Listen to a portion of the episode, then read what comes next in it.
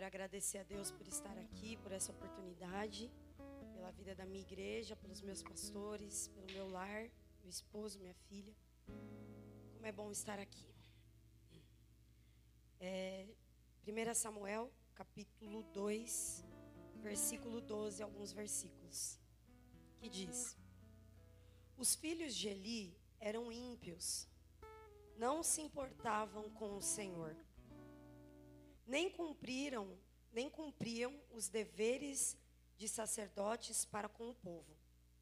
Sempre que alguém oferecia um sacrifício, o auxiliar do sacerdote vinha com um garfo de três dentes. E enquanto a carne estava cozinhando, ele enfiava o garfo na panela, ou na travessa, ou no, ou na, é, calde, ou no caldeirão, ou na caçarola. E o sacerdote pegava para si tudo que vinha no garfo. Assim faziam com todos os israelitas em Siló. Mas antes mesmo de queimar a gordura, vinha o auxiliar do sacerdote e dizia ao homem que estava oferecendo o sacrifício: Dê um pedaço dessa carne para o sacerdote assar. Ele não aceitará de você carne cozida, somente crua. Se o homem lhe dissesse, deixa primeiro a gordura se queimar e então pegue a se quiser. E o auxiliar respondia, não, entregue a carne agora, senão eu tomarei a força. O pecado desses jovens era muito grande à vista do Senhor, pois eles estavam tratando com desprezo a oferta do Senhor. Aleluia. Pode sentar, igreja. Com muita, muita humildade mesmo que eu venho trazer essa palavra. Na verdade, já há alguns dias, né, eu já ministrei essa palavra e o Senhor vem falando comigo sobre ela. Então, essa palavra é uma palavra para a gente aprender alguma coisa com essa situação que está acontecendo aqui. Eu recentemente estava conversando com uma missionária, amiga nossa, e ela viveu uma experiência muito interessante que Deus falou para ela: olha, para de ficar entrando em guerra que eu não te chamei para entrar. Porque você está pagando muito, muito, o preço é muito alto, diz que você está pagando por entrar em guerras que eu não pedi para você entrar. E é interessante que quando ela falou isso para mim, isso foi algo que Deus falou com ela, mas eu peguei para mim. Eu falei, não, eu quero aprender com isso que, que Deus falou com ela. Eu não preciso passar por isso. Então é mais ou menos isso aqui. Existem coisas que a Bíblia traz, eu acho que tudo que a Bíblia traz, que a gente é, tem como exemplo para a gente não passar por coisas ou viver coisas. Amém? E aqui está é um relato de uma história dos filhos de Eli. Quem era Eli? Eli era o sumo sacerdote em Siló. Então, o que é um sumo sacerdote? Um sumo sacerdote é o líder dos sacerdotes. Então, é um homem que tem uma patente maior dentro do, da parte eclesiástica. Eli era um homem respeitado. Eli era um homem conhecido, porque ele era juiz em Israel. Sansão havia morrido. Quem que Deus levantou? Eli. E Eli está julgando há 40 anos. A Bíblia vai dizer que esse homem tinha uma história moral limpa. Ele era um homem bom. Ele era um sacerdote bom. E a Bíblia fala que esse homem não só era o juiz, como ele tinha então um, um, poder de governo, porque é um período teocrático, ou seja, ele era o porta-voz de Deus. E Deus, ele determinava muitas coisas naquela época, as leis, as regras. Então ele era um homem que tinha poder de governo. E ele era um homem que tinha o poder espiritual, porque ele era de linhagem sacerdotal. Então, ser um sacerdote, isso é interessante, era algo exclusivo de um grupo de pessoas. Ser um sacerdote era para a linhagem de Arão. E esse homem é da linhagem de Arão. Então, Eli, ele tinha dois filhos. Ele era um homem de influência. Ele era um homem é, dentro da. Ele era um juiz, ele era um sacerdote ele era um homem respeitado. E ele era. É, é legal a gente entender a função do sacerdote, que é ministrar para o povo, impedir que o povo peque. O sacerdote é como um pastor. O sacerdote ensinava as leis e intercedia pelo povo para Deus. Esse era o papel do sacerdote. Então ele cuidava das ofertas que eram oferecidas no altar de Deus. E o que nós lemos aqui em 1 Samuel é uma situação de oferta oferecida no altar, que tinha um ritual, um jeito de fazer, e que se não fizesse era, era como um crime do jeito certo. Mas ele também era pai. Ele era pai de Ofne e Finéias. Então, Ofne e Finéias eram dois jovens que exerciam o sacerdócio. Nós vamos ver aqui no relato aqui em 1 Samuel, quando Eli, é, quando Eucana vai de ano em ano subir para oferecer sacrifícios a Deus, eles entram no templo e quem é que está lá? Quem é o sacerdote que está lá? Ofne e Finéias. Então eles exerciam. Mas a Bíblia fala que esses meninos, eles zombavam de Deus. A primeira coisa que nós lemos aqui, ó, os filhos de Eli eram ímpios. Então é interessante isso, irmãos, porque Eli, ele conseguiu ser um homem renomado, ele conseguiu um monte de coisa, mas ele esqueceu de um campo missionário chamado sua casa.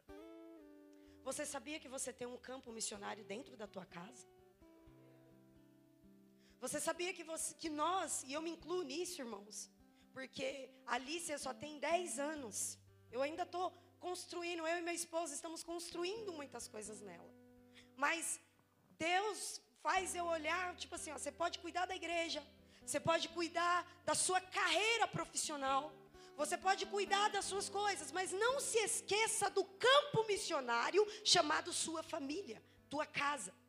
É por isso que os nossos pastores nos dão ferramentas chamado e casa, culto de terça, culto de quinta, por quê? Vamos para a igreja, vamos ouvir aquilo que nós estamos falando dentro de casa, porque vai ser reafirmado nos templos, na igreja. Eu acho que foi a Lígia que falou para mim, Ellen. Depois do ICASA, a gente está com uma comunhão muito maior. A gente senta na mesa, a gente discute ideias, né? E isso também está acontecendo na minha casa, Lígia. Então Eli, ele cuidou de um monte de gente, mas ele não conseguia disciplinar os seus filhos, e disciplina também é amor.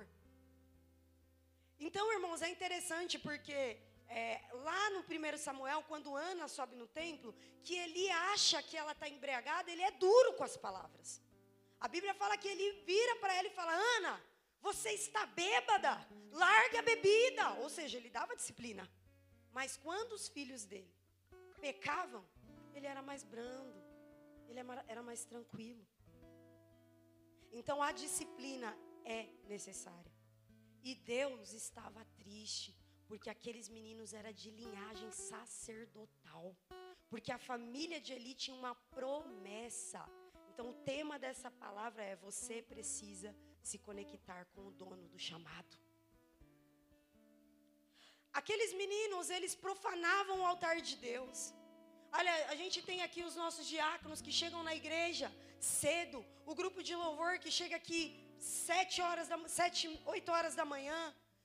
A gente chega duas horas antes, então é isso. Chega antes, prepara o altar. Por quê? Porque o povo vai chegar para poder queimar na presença de Deus. Só que eles exerciam, mas o santo e o profano caminhavam junto. O limpo e o imundo caminhavam junto. E a Bíblia fala que aquilo vai acendendo a ira de Deus. E Deus manda um profeta na casa de Eli falando: Por que você honra mais os teus filhos do que a mim? Porque eles eram de linhagem, não foi Eli que escolheu os filhos para ser sacerdote. Mas ele poderia tirar eles do sacerdócio. Senta um pouco. Fica quietinho aí, meu querido. Vocês precisam aprender. E ele não fez isso. Então Deus se sentiu desonrado e até Deus cumprir o que Deus falou e as palavras foram duras, irmãos, levou-se um tempo. Então, é, a gente precisa ter essa percepção. Às vezes Deus vai dando corda, Deus vai dando corda, Deus vai dando corda, mas chega uma hora que Ele chega, não dá mais. O que me chama atenção nessa palavra é que há uma clareza do chamado. Ofne e Finéia sabiam quem eles eram. Eles sabiam que eles eram de linhagem sacerdotal. Eles sabiam quem eles eram. Mas não basta você ter clareza do teu chamado, você precisa se conectar com quem te chamou. O pastor Nenê, ele conta aqui várias vezes a história da minha família.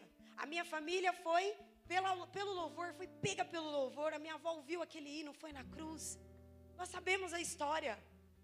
E aí, quando ela ouve aquele louvor, a minha família se converte, toda a minha família segue uma linha. Fica claro para mim essa linha. Eu estou aqui pregando, irmão, mas para mim é claro que o, o, meu maior instrumento de, de evangelismo é o louvor. Está claro para mim.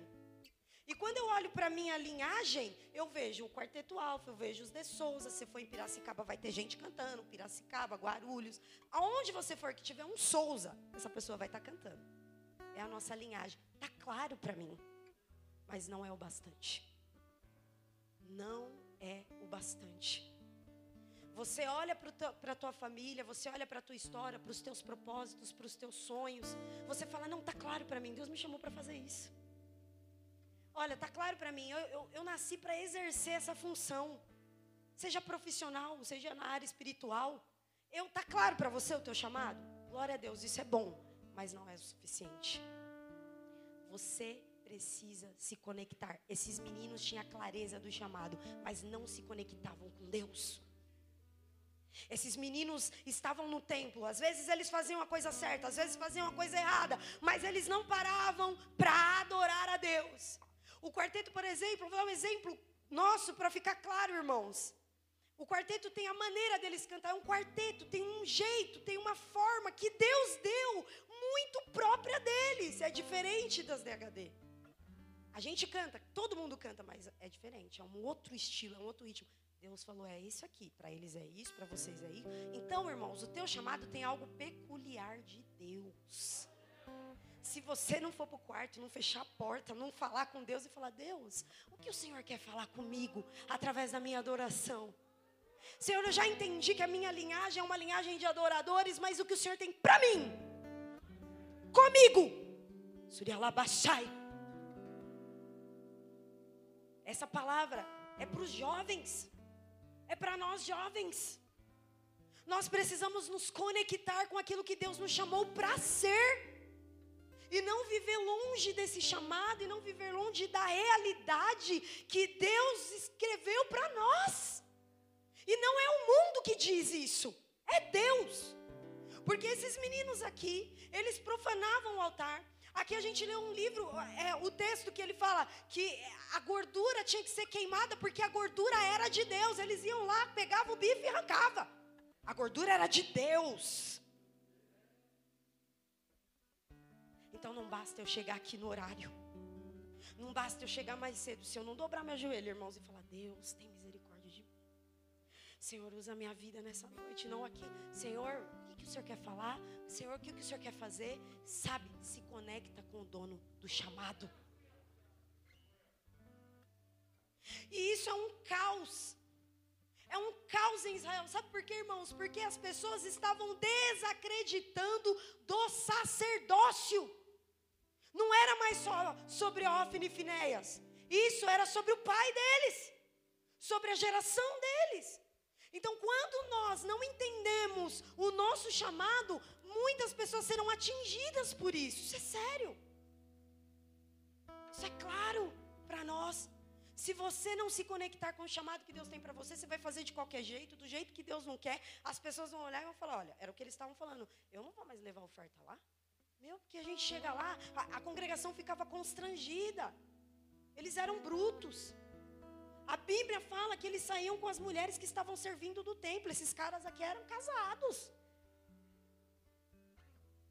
Então era uma vida dupla. E essa vida dupla, irmão, você pode ir levando, você pode ir levando, mas uma hora vai dar ruim. Olha eu começando com a minha linguagem, que não é tão legal aqui. Meu Deus. A Bíblia fala que Nesse tempo de crise, que Israel, uma hora, adora o Deus de Israel, outra hora adora qualquer Deus, é Baal, é não sei o quê, e tá, tá uma confusão. Tem uma mulher estéreo, rompendo e pedindo um milagre. conectada com o dono de tudo. Então o que eu percebo aqui é que todas as vezes que aparece a crise, Deus levanta um líder. Todas as vezes que aparece um tempo difícil, Deus levanta um líder. É isso, Bia. Em tempos de crise, Deus levanta os seus profetas. Deus levantou Samuel. A Bíblia fala que esse menino nasce com dois anos de, de idade, ele é levado para ser, para aprender com Eli. E ele está lá, esse Eli, que é uma voz, ele é uma voz. Eli não é um homem ruim, mas como pai ele falhou. E ele está lá dentro do templo, aprendendo, absorvendo daquele homem, aprendendo os ensinamentos de Deus. Então, irmãos, é claro isso todas as vezes. Existe crise, vai, vai surgir um líder. Existe um cri, crise, vai levantar um profeta. Começa a olhar. Pastor, começa a olhar. Meu Deus, o jovem está difícil. Vai levantar alguma coisa aí. Alguma coisa vai acontecer. Não foi assim com Moisés? O povo estava lá clamando: Senhor, tem misericórdia, nós estamos escravizados. Deus levantou Moisés. Ah, tinha luto na terra, todo mundo com medo, porque Moisés tinha morrido. Deus levantou Josué.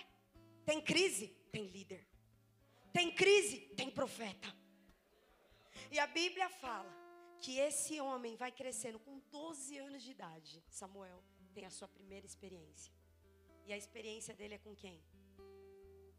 Deus. Quando ele ouve alguém chamar ele, ele não entende. Ele não entende que é Deus. Então ele vai falar com quem? Com o líder. Porque o líder está aí para isso. O líder está ali para poder te ensinar. Ele fala, é, ele, você me chamou? Volta a dormir, rapaz. Por três vezes isso acontece. E aí, quando ele percebe que ele não está conseguindo entender a voz, o que, que esse líder faz? Ele ensina. Então, a primeira coisa que a gente aprende é que não queira ser uma voz se você não para para escutar. A gente precisa sentar para ouvir. A gente precisa ter humildade, irmãos. Tem um monte de gente querendo falar, mas não para para ouvir ninguém. Então nós temos que parar para ouvir. Por quê? Porque quando você não souber identificar, ele era um menino, ele não reconhecia a voz de Deus, mas ele falava: Eu vou falar com o meu líder, eu vou falar com o meu líder. Líder, é você que está me chamando? E aí o líder mostrava o caminho, ensinava. Olha só, Samuel, quando você voltar, você responde: Fala, porque o teu servo ouve. Então a segunda coisa que eu aprendo aqui é que o líder, ele ensina a próxima geração a ouvir a voz de Deus.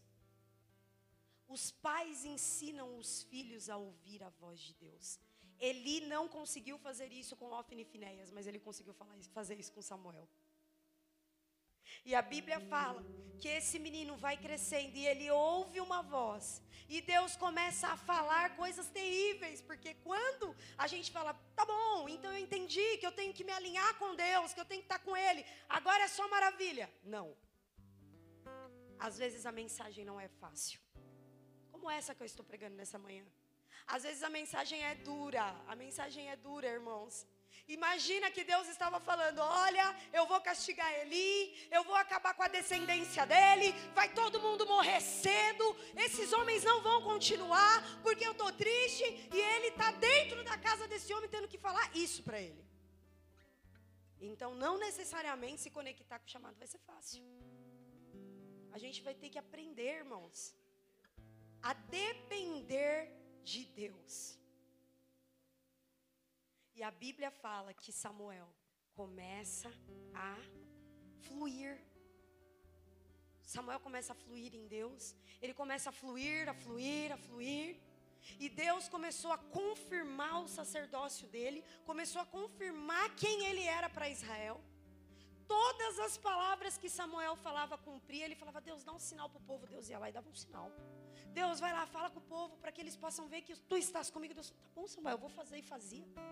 Deus dava palavras específicas para Samuel e Samuel liberava para o povo. Então, o que, que é interessante aqui é que Samuel não é de linhagem sacerdotal, mas ele se torna um sacerdote. Então, se você está aqui nessa manhã falando, mas eu não tenho linhagem nenhuma, se você se conectar com o dono de todas as coisas, Deus vai te colocar num caminho. Deus vai te colocar num caminho. E esse caminho é um futuro que não é fácil, mas é um futuro de intimidade, onde Deus vai te revelar coisas tremendas. A Bíblia fala que Samuel começa a crescer. Ele começa a, a, a ser influente na geração dele. Ofne e Finéias nessa história já morreu do jeito que Deus falou que, ia, que eles iriam morrer. Então, irmãos, essa é uma palavra para nós despertarmos. Porque Deus está forjando a Iema para um novo nível. Essa é uma palavra para a gente sair daqui hoje pensando como que Deus quer que eu me posicione aqui nesse ambiente. Todos nós, todos nós, desde das crianças, a intercessão, aos diáconos, a você que é membro, não importa, Deus tem algo para fazer com você, em você e através de você. Mas não vai ser do jeito que a gente quer, isso é que é difícil. Vai ser do jeito que Ele quer. Sabe, Samuel foi esse rapaz que se conectou, diferente de Ofni e Finéias, que já vinha de uma linhagem sacerdotal. Samuel não tinha linhagem sacerdotal, mas ele se torna um homem segundo o coração de Deus. Desculpa, foi Davi segundo o coração de Deus. Mas Deus podia contar com ele. Quando Samuel se conectou com, com o dono do chamado, ele se tornou sacerdote. Foi o pro, primeiro profeta de Israel. Ele era o profeta. Ele era a voz. Participou da transição do governo teocrático pra, para a monarquia. Foi ele que consagrou Saul rei. O menininho de 12 anos cresceu. O menininho de 12 anos começou a ter, criar relacionamento, intimidade, buscar santidade no Senhor. Ele cresceu e agora ele está ungindo. E aí a Bíblia fala que ele unge Davi. Quando Saul se perde na liderança dele, Deus levanta Davi. E quem é que está lá? Samuel. Ah, irmãos, depois de, de Samuel não teve mais juiz, ele foi o último juiz da história. E Samuel está lá, lá no Novo Testamento, como um dos heróis da fé. Então, essa palavra é para os pais e para os filhos.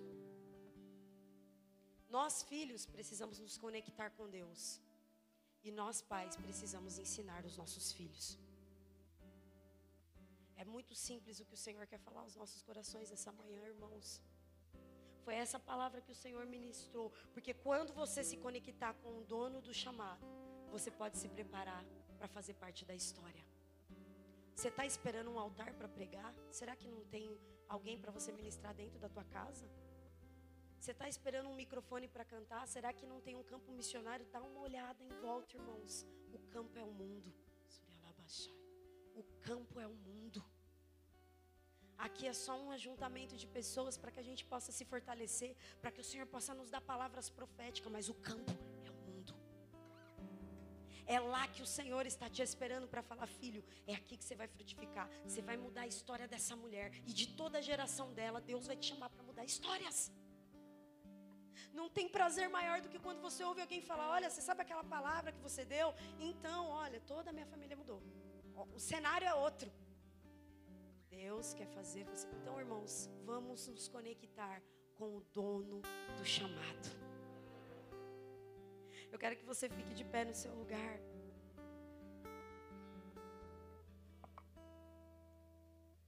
E que você possa levar essa palavra assim como ela está queimando no meu coração, me preocupando. Uma preocupação boa. Senhor, a Alicia está crescendo. Os meus pais fizeram a parte deles. Eu, a Deise e a Daiane estamos firmes. Mas ela não pode desviar, Senhor. Me ajuda, me dá uma estratégia. Como é que eu faço? A Alicia que preparou esses slides nem era para ter, irmãos. Ela, mãe, vamos aqui, vamos. Eu falei, amém, deixa Deus trabalhar. Achei que ela ia estar ali, ela me trocou pela Bia lá em cima. Estratégia, Deus tem estratégia para os pais aqui, amém? Você que está preocupado, está desesperado, você que está falando, gente, eu não sei mais o que dizer. Irmãos, Deus tem uma estratégia. Ninguém ama mais a tua família do que Deus. E nós jovens, Nós jovens que estamos aqui dentro da igreja, vamos se conectar com Deus. Vamos perguntar para Deus, Senhor, qual é o próximo passo que eu tenho que dar? Olha, o pastor está falando, vem, participa. Então eu vou, porque é a voz do meu líder. Eu ainda não sei identificar a voz de Deus. Então é a do líder que eu preciso ouvir. Porque essa voz vai me levar a ouvir a voz de Deus. E ouvindo a voz de Deus, eu vou mudar a história. Mas não começa grande, começa pequeno. Começa com humildade, começa pequenininho. Que Deus possa ministrar isso no teu coração como Ele tem ministrado no meu. Amém, igreja? Não adianta a gente ouvir tudo isso e voltar às mesmas práticas. Vamos buscar. Porque o final da. Não só de Ofne e Finéias, mas o final de toda a família de Eli foi, foi ruim. Não foi bom, irmãos. Não foi bom. Então nós precisamos ter seriedade com, com o que nós estamos, com o culto racional. Nós precisamos ter seriedade com aquilo que Deus entrega nas nossas mãos para fazer. Se Deus te chamou para fazer um ministério de som, você tem que fazer isso com muito cuidado e respeito. Deus estava se sentindo desonrado. Tem que ter cuidado. Eu lembro que quando o Rafa começou a exercer, hoje o Rafael, ele trabalha com som, mas ele começou exercendo na igreja. Foi ali que Deus falou: Ó, é aqui o teu caminho profissional. Mas eu lembro que no início ele chegava, entrava na cabine de som, dobrava o joelho e falava: Deus, tem misericórdia de mim, me ajuda a mexer nos botões. É simples, mas Deus ele quer nesses detalhes. Amém? Que nós possamos nos corrigir, porque a Iema vai para um outro nível. Para a glória de Deus e porque Deus quer. Para a glória de Deus e porque Deus quer. Deus não vai derramar vinho novo em odre velho. Deus vai derramar vinho novo em odre novo. Mas eu tenho 60 anos, eu tenho 80 anos. Deus vai derramar vinho em você, se você abrir a tua mente para receber o novo dele. Tem coisa nova para você também. Surialabachai. Não importa a sua idade, você está aberto, Deus vai te usar. Você está vivo, Deus vai te usar em nome de Jesus. Que Deus possa abençoar a tua casa, a tua família, a minha casa, a minha família, esta igreja, em nome de Jesus. Amém.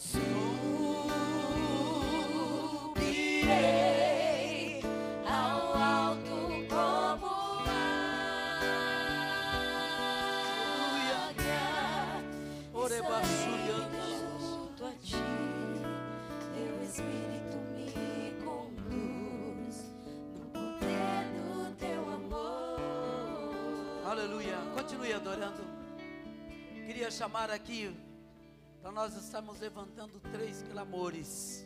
Chegou algum pedido de oração aí na comunicação? Se chegou, traz aqui para gente. Nós vamos orar pela frente jovem. Continua adorando. Continua adorando. Nós vamos orar para que haja um avivamento e a força jovem que se levanta para esse grande avivamento. Eu quero chamar aqui a jovem Gabi, cadê a Gabi? A Gabi, filha da irmã Rutinha, vai estar levantando esse clamor. Eu quero chamar o casal para orar pelas famílias. Vem aqui, Gabi. Eu quero chamar o Daniel e a Jéssica. Daniel e Jéssica. Vai estar levantando esse clamor pelas famílias. Para que o Deus Fortalece essa família. Para que Deus haja em favor desta família. Que toda contaminação, todo pecado, tudo aquilo que veio para destruir esta família que caia por terra. e que esta família ela seja restaurada. Ainda há tempo quando você reconhece que você depende da misericórdia de Deus. A minha filha ministrou aqui sobre Finifinéias, Elias, Eli,